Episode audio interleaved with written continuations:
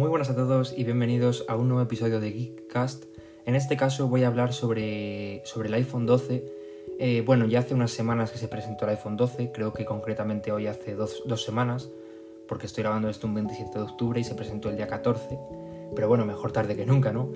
Em, más, que nada quiero comentar un poco mi opinión y lo, lo que opino sobre, sobre la presentación de los nuevos iPhone de Apple y sobre lo que opino sobre el diseño o cosas como por ejemplo eh, la polémica que ha habido con el cargador que, viene, que no viene en la caja y, demás. Entonces, bueno, voy a empezar hablando por el diseño. En este caso, eh, Apple ha presentado un iPhone 12 muy continuista con respecto a las anteriores generaciones. Se diferencia del iPhone 11, por ejemplo, en que los bordes son más planos y menos redondeados, teniendo unos laterales de aluminio, de metal si no me equivoco, y la parte trasera sigue siendo de cristal. Es un diseño mucho más parecido a lo que nos encontrábamos, por ejemplo, en los iPhone 4, en los iPhone 5, mm, bordes más planos. Un diseño que a Apple le funcionó muy bien en su día. A mí, sinceramente, es uno de los diseños que más me ha gustado en, todos los iPhone que se han hecho. Pero bueno, en este caso Apple destaca, por ejemplo, que el material con el que ha fabricado los laterales del teléfono se llama Ceramic Shield, o así lo han bautizado desde, desde Apple, y es un material que supuestamente es más resistente a las caídas y a los rayones y protege mucho más el cuerpo del teléfono. Bueno, si esto es verdad o no, mm, me imagino que será cuestión de tiempo, de que la gente lo pruebe y de que realmente los usuarios hagan un veredicto de si esto realmente es más potente, perdón, más eh, eficiente y más, eh, más robusto con respecto a las anteriores generaciones. Luego, por otro lado, también han hecho hincapié en que la pantalla era más resistente a los rayones aquí es el primer punto que la gente que ha podido probar ya el iPhone 12 dice está muy descontenta con ello, porque mm, el iPhone 12 yo he visto vídeos de gente que lo ha probado y que nada más sacarlo de la caja y utilizarlo durante, no sé, 2, 4, 6 horas metiéndolo en el bolsillo como al final haces todos los días, ya tiene sus primeras mm, rayas en la pantalla. Al final, si lo quieres tener impoluto como el primer día, vas a tener que utilizar un cristal templado y al final mm, aún así va a acabar rayándose por algún lado. Pero bueno, eso es lo que en la presentación nos prometieron, que era más resistente a las, a las, rayaduras. Em, bueno, luego por otro lado está el tema de, la pantalla, que mm, supuestamente es un poco mejor respecto a las anteriores. Si no me equivoco, tenía eh, más, más, brillo para poder verla mejor en, el exterior cuando le da el sol. Y también eh, está el tema del notch. Yo sí que he visto, no tengo ahora mismo un iPhone 11 y un iPhone 12 en la mano para poder comprobarlo, pero sí que he visto por los vídeos que he visto y las fotos que mm, los, los marcos son un poco más finos en el iPhone 12. No es una cosa exagerada, pero son más finos. Yo, en mi opinión, me esperaba un cambio de diseño en los iPhone en cuanto a la parte frontal. Me esperaba. Bueno, me esperaba que siguieran con el diseño de la parte trasera de las dos cámaras y las tres cámaras en el caso del Pro,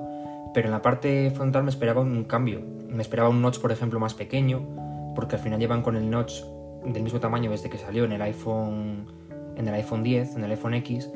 y no sé, a ver, corregirme si me equivoco, igual se ha disminuido un poco, unos milímetros, pero yo lo veo exactamente igual. Y sí que es verdad que, que en ese sentido Apple debería de ponerse las pilas porque muchas marcas están cada vez avanzando hacia diseños con menos marcos y una parte frontal con más porcentaje de pantalla y en este caso siguen prácticamente igual. Yo me esperaba sinceramente un, un avance. Sí que es cierto que mm, el reconocimiento facial, el Face ID de los iPhone de Apple es el más avanzado del mercado, eso no, hay, no se puede cuestionar porque es así, es cierto, es el mejor reconocimiento facial que hay ahora mismo en un móvil, pero claro, me imagino que para poder conseguir esto, un reconocimiento facial que funciona bien con poca luz, que te escanea la cara en 3D, que funciona en casi todas las situaciones que podemos encontrarnos en el día a día, se necesitan un montón de sensores que van incluidos en ese notch. Pero bueno, al final nunca está de más avanzar y hacerlo un poco más pequeño. Es lo único que le pedía y no, no lo han hecho. Luego, por otro lado, está el tema del Touch ID. Hay mucha gente que le gusta el Touch ID y ahora mismo si quieres Touch ID solo te puedes coger el iPhone SE, todo el catálogo que tiene Apple ahora mismo. Y me esperaba, igual que se arriesgaron en el iPad Air nuevo de este año, en el 2020, con un Touch ID integrado en el botón de encender, me esperaba que nuestros iPhone 12 hicieran lo mismo que mantuvieran el Face ID pero que además añadieran la opción de lector de huellas en, el botón de encender. Una cosa que ya existe en algunos teléfonos con Android y que mucha gente eh, lo digamos que lo critica porque mm, para el tema de los zurdos pues es un poco malo porque al final el teléfono lo agarras con la... Si eres diestro lo agarras con la mano derecha, pones el pulgar en el botón de encender y ya está, pero a los zurdos pues se le puede complicar un poco más y mucha gente lo critica por eso, pero bueno, me esperaba que sí que lo, después de haberlo hecho en el iPad Air lo hicieran también en estos iPhone 12, pero al final no ha sido así. Em, luego por otro lado, bueno, me gustaría comentar un poco el tema de, del cargador en la caja, que esto es una cosa que ha tenido mucha polémica entre los usuarios, muchas críticas y con razón. Yo cuando presentaron el iPhone 12 y dijeron que, que lo que querían conseguir con no tener el cargador en la caja era reducir su, su huella medioambiental, su huella de carbono, sus emisiones de carbono, em, no incluyendo los cargadores, si lo piensas tiene sentido porque mucha gente tiene cargadores en su casa eh, que son para cargar teléfonos. tenemos al final 50.000 de que si te compras un teléfono, lo cambias, te viene tu cargador o un Kindle eh, un smartwatch, todos vienen con un cargador o suelen venir con un cargador estándar que es un, transformador a la corriente con un puerto USB y por un lado tiene sentido lo que ha hecho Apple, pero eh, las críticas también las entiendo porque es que eh, lo que han hecho también en parte yo creo que ha sido para ahorrarse los costes del cargador y eso no lo pueden negar porque yo lo que habría hecho sería quiero reducir mi huella de carbono, no quiero meter cargadores en la caja, pues lo que haría sería meter un cable de USB normal a Lightning y todo el mundo que tenga que haya tenido teléfonos en su vida pues para poder cargar el iPhone con ese cable y con un cargador que tenga por casa. ¿Qué pasa? Que el cable que han incluido en esta caja del iPhone 12 es un cable que en el extremo del teléfono va a Lightning y en el extremo del cargador va a USB tipo C. Eh, mm, casi nadie yo creo que tiene ahora mismo un cargador que tenga USB tipo C en el, en el puerto donde se conecta el cable. Em, la mayor parte de cargadores tienen USB tipo, tipo A, creo que es el, normal, el estándar, el que todos conocemos. Mm, a lo mejor me estoy confundiendo yo. Y, yo lo que habría hecho, si quiero hacer eso, para no tener tantas críticas, que las iba a tener igual, tampoco quiero decir que si hubiera hecho esto no las tuviera, pero lo que habría hecho habría sido incluir un cable normal de USB tipo A a Lightning y ya está. Y se acabaría la polémica, bueno, no se acabaría, pero se reduciría porque por lo menos la gente podría cargar el iPhone, pero de esta forma mm, solo va a poder cargar el iPhone con, con el cargador que viene de serie, con el cable, perdón, que viene de serie, una persona que tenga, por ejemplo, un iPad 2020, que en mi caso lo tengo, y sí que viene también con este cargador a USB tipo C, alguien que por casualidad tenga un cargador USB tipo C, pues porque haya comprado uno exclusivo o que tenga otro aparato que funcione con esto, que yo pienso que el USB tipo C es hacia donde se avanza y es el futuro y al final pues casi todos tendremos USB tipo C hasta que llegue otro estándar y nos lo vuelvan a cambiar y tengamos que estar haciendo una transición de cambiar dispositivos y que poco a poco consigamos tener todos con el mismo, con el mismo cargador. Pero, pero si no, o tienes un iPhone antiguo y puedes cargarlo con un cargador normal o te tienes que comprar eh, o bien un cable normal para tus cargadores o bien un cargador completo o bien, eh, o bien un sí, lo que, bueno, sí, que tienes que comprar algo sí o sí, a no ser que tengas un, otro dispositivo de Apple, pero mucha gente, si compra el iPhone 12 y no tiene nada de Apple, va a tener que comprar algo sí o sí y hacer un desembolso aparte de lo que te vale el teléfono. Entonces yo esto, pues sinceramente, soy de los que lo critica porque la iniciativa me parece buena, pero no creo que la, hayan aplicado de la mejor forma posible. Em, luego, por otro lado, el tema de la potencia. Eh, bueno, como sabéis, este iPhone 12 viene con el procesador nuevo A14 Bionic, el Apple A14 Bionic. Eh, a ver, es el, es el procesador más potente que han tenido los iPhone. No, voy a decir que es el más potente del mercado porque no lo sé ahora mismo si es el más potente del mercado o no. Em, a ver, mucha gente yo creo que con un procesador que no sea tan potente va a poder hacer todo exactamente igual, pero bueno, al final que tengas un procesador que tenga más potencia, que sea más potente, pues te puede llevar a que dentro de unos años el teléfono se pueda seguir actualizando en las próximas versiones y los teléfonos que tienen un procesador inferior pues dejen de actualizarse. Por ejemplo, yo que sé, mm, si hubiera tenido el mismo procesador que el iPhone 11, pues igual le hubiera quitado un año de actualizaciones. Tampoco lo sé a ciencia cierta, pero bueno, todos sabemos que Apple, si en algo no se le puede criticar, es en que es la compañía que más tiempo actualiza sus dispositivos y que los mantiene funcionando bastante bien eh, a lo largo del tiempo. Entonces, pues bueno, mm, es un procesador muy bueno, habrá gente que lo aproveche toda la potencia haciendo diversas cosas, jugando a videojuegos, eh, etcétera, pero pues otra gente igual le daría igual que tuviera la 14 Bionic que tuviera el A12 o que tuviera el A10. Porque al final para, por ejemplo, redes sociales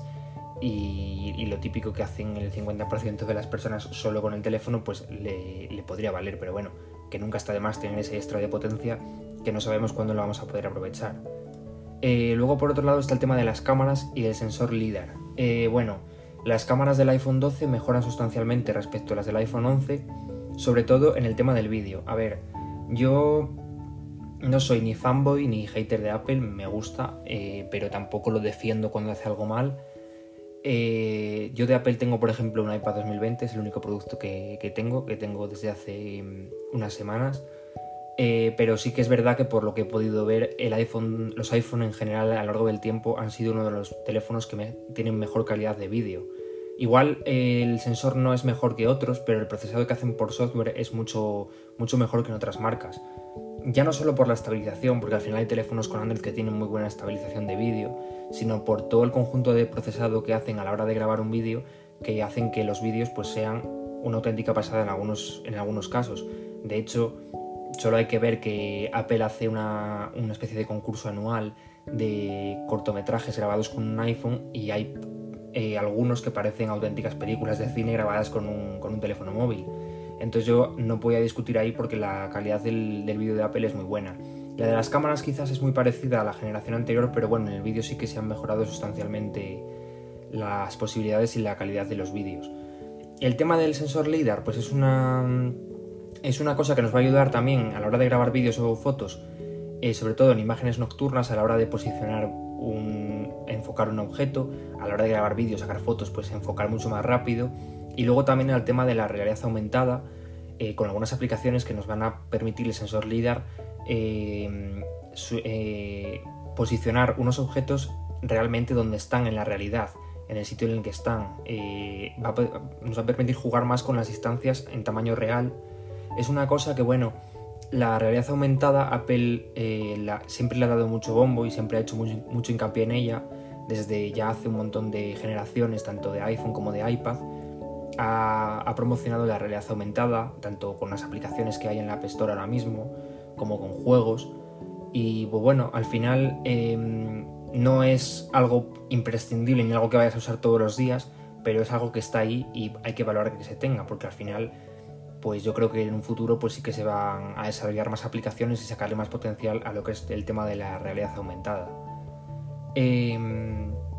y luego, bueno, hablar un poco de... Ah, bueno, tampoco hay mucho que hablar de iOS 14,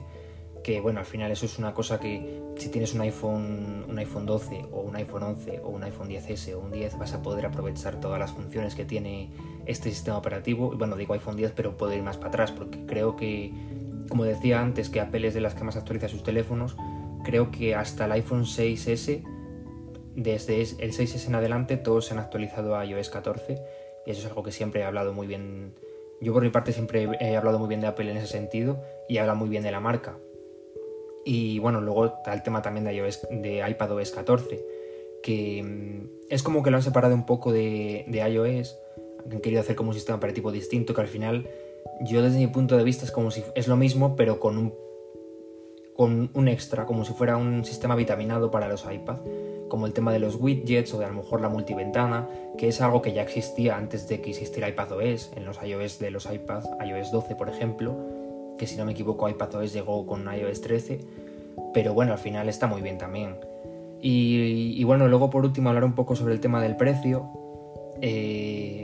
ya sabemos que los iPhone no son los teléfonos más baratos del mundo, obviamente. En este caso, el iPhone 12 mini vale 809 euros en España, son precios oficiales lo que estoy diciendo. 909 eh, el iPhone 12 normal, 1159 el Pro y 1259 en la versión Pro Max, el, más grande y el más Pro de, todos. Bueno, a ver, el más grande y el más Pro no, porque el Pro y el Pro Max tienen exactamente lo mismo, solo cambia el tamaño. Eh, a ver, yo creo que haciendo el movimiento este que han hecho de no incluir el cargador en la caja, me esperaba un precio no inferior al iPhone 11 de, serie, pero sí igual, y en cambio el precio es mayor. El tema del iPhone 12 mini, que mucha gente lo critica y mucha gente lo alaba. Yo creo que el iPhone 12 mini es un movimiento muy bien pensado por parte de Apple. Ya llevamos muchos años que los teléfonos tienden a ser cada vez más grandes y hay muchos usuarios que demandan un teléfono pequeño, pero no quieren, por el tema de tener un teléfono pequeño, tener que prescindir de algunas características o de potencia, de cámaras y de, bueno, de casi todo lo que tienen los gamas altas que suelen ser más grandes. Ahora mismo, si alguien quiere un teléfono pequeño y quiere tener eh, más o menos lo último y tener un teléfono equilibrado y que vaya bien, se tiene que ir, eh, por ejemplo, a un Google Pixel. Eh, creo que el 4A o el 5 tienen un tamaño bastante contenido. O al iPhone SE, el de 2020. Bueno, no sé si salió el iPhone SE en 2019 o en 2020, el último, el de segunda generación. Pero hasta ahora es la única opción que tenían. Ahora con el iPhone 12 mini pues pueden tener eh, la última tecnología de Apple y bueno, de la telefonía móvil casi en general, eh, un teléfono que tiene todo y que tiene un tamaño contenido. Y además no tienen que, por tener un teléfono pequeño, tener que utilizar una pantalla pequeña, porque si recordamos el iPhone SE de segunda generación, tiene una pantalla de 4,7 pulgadas, que al final, eh, ahora mismo pensando que los teléfonos están hechos para consumir contenido multimedia, pues yo alguien que quiera un teléfono pequeño no tiene por qué prescindir de poder ver una película o, un vídeo, lo que sea, en una pantalla bastante mini. En este caso es mini por fuera, pero por dentro es bastante igual que los demás. Bueno, por no decir que es igual, que, que, si no me equivoco es igual que el iPhone 12 en cuanto a características. Y la pantalla, pues no tiene por qué ser una pantalla de 4,7 pulgadas, que seamos sinceros, en 2020 es muy pequeño. Eh, para un móvil, claro. Em, entonces, pues bueno, yo creo que es un movimiento por parte de Apple que está muy bien jugado. Creo que mucha gente va a poder beneficiarse de ello. No es un teléfono para todo el mundo porque, em, según un analista, antes de que saliera el iPhone 12, eh, em, se, pensaba que el iPhone 12 iba a ser el teléfono más vendido. No, no estoy hablando globalmente, sino de dentro del sector de los iPhone. Eh, el iPhone 12 iba a ser el más vendido entre el iPhone 12, el 12 mini, el Pro y el Pro Max. Puede que tenga razón, es el más equilibrado, tiene un tamaño bueno y el precio, como decía, son 909, que no es lo más barato del mundo, pero bueno, que ya vimos, no sé, eh, está por debajo de los 1000 euros. Al final, mucha gente no está dispuesta a pagar más de 1000 euros por un teléfono y casi, casi nadie necesita tener ese extra que tiene el Pro. Si alguien se compra el Pro es pues porque le da la gana comprarse el Pro, cada uno gasta su dinero en lo que quiere, pero no porque a lo mejor le haga falta en su día a día 100% el sensor LIDAR o, o poco más que tiene el Pro o las tres cámaras, ya con las dos cámaras que tiene el iPhone 12 obtenemos unos resultados muy muy buenos. Pero bueno, yo creo que está muy bien el tema del, 12 mini y que mucha gente va a poder beneficiarse de ello, gente que a lo mejor no quiere teléfonos grandes. Eh, pero bueno, haciendo un poco de, hincapié en lo que decía al principio, yo creo que, que, el iPhone siguiente, que no sé si será el, el iPhone 12S o el iPhone 13, o como se llame, eh, debería hacer un cambio en el diseño, por lo menos en la parte frontal bastante drástico, porque lleva bastante tiempo utilizando el mismo diseño, desde el 10, como decía antes, y yo creo que mm, ya llevamos un tiempo, yo creo que incluso varios años, que la tecnología en el tema de los smartphones avanzamos más a nivel de, mm, de diseño y que a nivel de características. Al final ahora mismo lo que tiene que avanzar realmente es el diseño por fuera y las aplicaciones que pueden hacer uso del software que tiene el teléfono, perdón, del hardware que tiene el teléfono. Porque al final mm, ya no se necesita un procesador más potente si no tienes aplicaciones para poder aprovechar esa potencia, por ejemplo. Entonces yo creo que al final la tendencia es esa, es mejorar más el diseño y hacer cada vez mejores aplicaciones y juegos para dispositivos móviles y creo que Apple debería de hacer un cambio en el diseño de los próximos iPhone. ¿Cómo lo van a hacer? Pues no lo sé. No creo que hagan, por ejemplo, como, como Xiaomi, Huawei o Oppo o incluso Samsung, diseños como, por ejemplo, que sale la cámara frontal y se esconde con un mecanismo, con un motor, porque a lo mejor es muy arriesgado y pues no creo que se atrevan a, hacer eso de primeras. Mm, la tecnología que, está, que están patentando últimamente de cámaras invisibles que están justo debajo de la pantalla y que la pantalla es capaz de volverse transparente cuando activamos la cámara frontal es una tecnología que ya existe, está patentada, pero creo que para que esto salga a la luz todavía quedan y funcione bien todavía quedan un par de años mínimo, a lo mejor me equivoco, ojalá, ojalá sea antes. Em, pero no sé cómo lo harán, pero yo creo que por lo menos reducir el notch un poco deberían de hacerlo, porque al final se están quedando muy atrás en eso. Vale que em, fueron los pioneros en meter el notch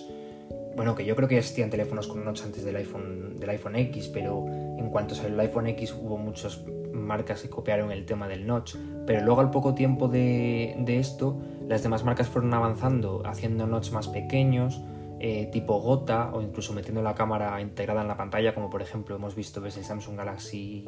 S10, si no me equivoco. Pero bueno, no sé cómo lo va a hacer Apple. Como decía al principio, Apple tiene el mejor reconocimiento facial que hay en el mercado en teléfonos imagino que todo eso requerirá una serie de sensores que se alojan en el notch. Pero bueno, tendrán que hacer algo, me imagino, para reducir esto un poco. Es lo que yo les pido para la próxima generación. Eh, pero bueno, para eso todavía queda un año, así que, así que nada, estos son mis, mis impresiones y mi opinión sobre lo que ha presentado Apple hace unas semanas. Eh, no sé vosotros qué pensáis, si os ha gustado este podcast podéis comentar, poner un comentario o darle apoyo de la forma que, veáis. Em, a mí me gustaría seguir haciendo podcasts de este estilo, no muy, no muy largos, de unos 20 minutos más o menos, hablando de noticias de actualidad en cuanto a tecnología se refiere. Así que bueno, si veo que, que alguien lo escucha, ya me da igual que sea una persona o que sean 500 o que sean 10. Con que alguien lo escuche, yo intentaré seguir haciendo estos podcasts más a menudo porque empecé con Geekcast hace un año y solo he hecho tres episodios pero bueno, sí que me gustaría seguir, eh, seguir ampliando, ampliando poco a poco los episodios y hacer, pues no sé, uno semanal o mensual, o bueno, cuando, cuando vea que tengo ganas de hablar, pues ponerme aquí a grabar un podcast, pero bueno, sí que me gustaría hacerlo más a menudo. Así que nada, eh, nos vemos o nos escuchamos en el siguiente podcast.